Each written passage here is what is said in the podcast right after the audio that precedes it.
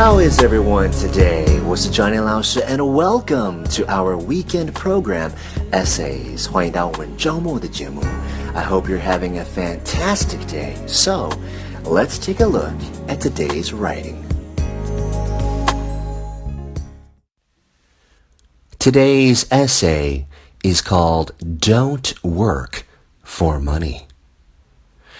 There is an old cliche that goes, job is an acronym for just over broke.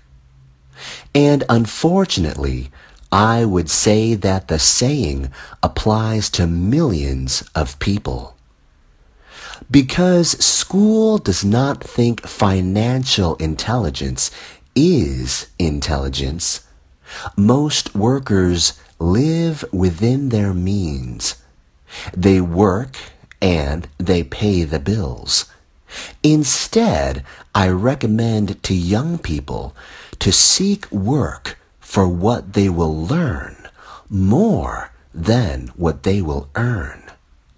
Look down the road at what skills they want to acquire before choosing a specific profession and before getting trapped in the rat race. Once people are trapped in the lifelong process of bill paying, they become like those little hamsters running around in those little metal wheels. Their little furry legs are spinning furiously. The wheel is turning furiously. But come tomorrow morning, they'll still be in the same cage. Great job.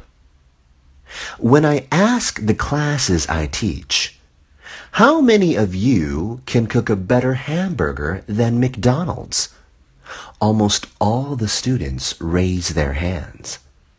I then ask, so, if most of you can cook a better hamburger, how come McDonald's makes more money than you? The answer is obvious.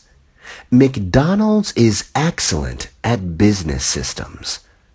The reason so many talented people are poor is because they focus on building a better hamburger and know little or nothing about business systems.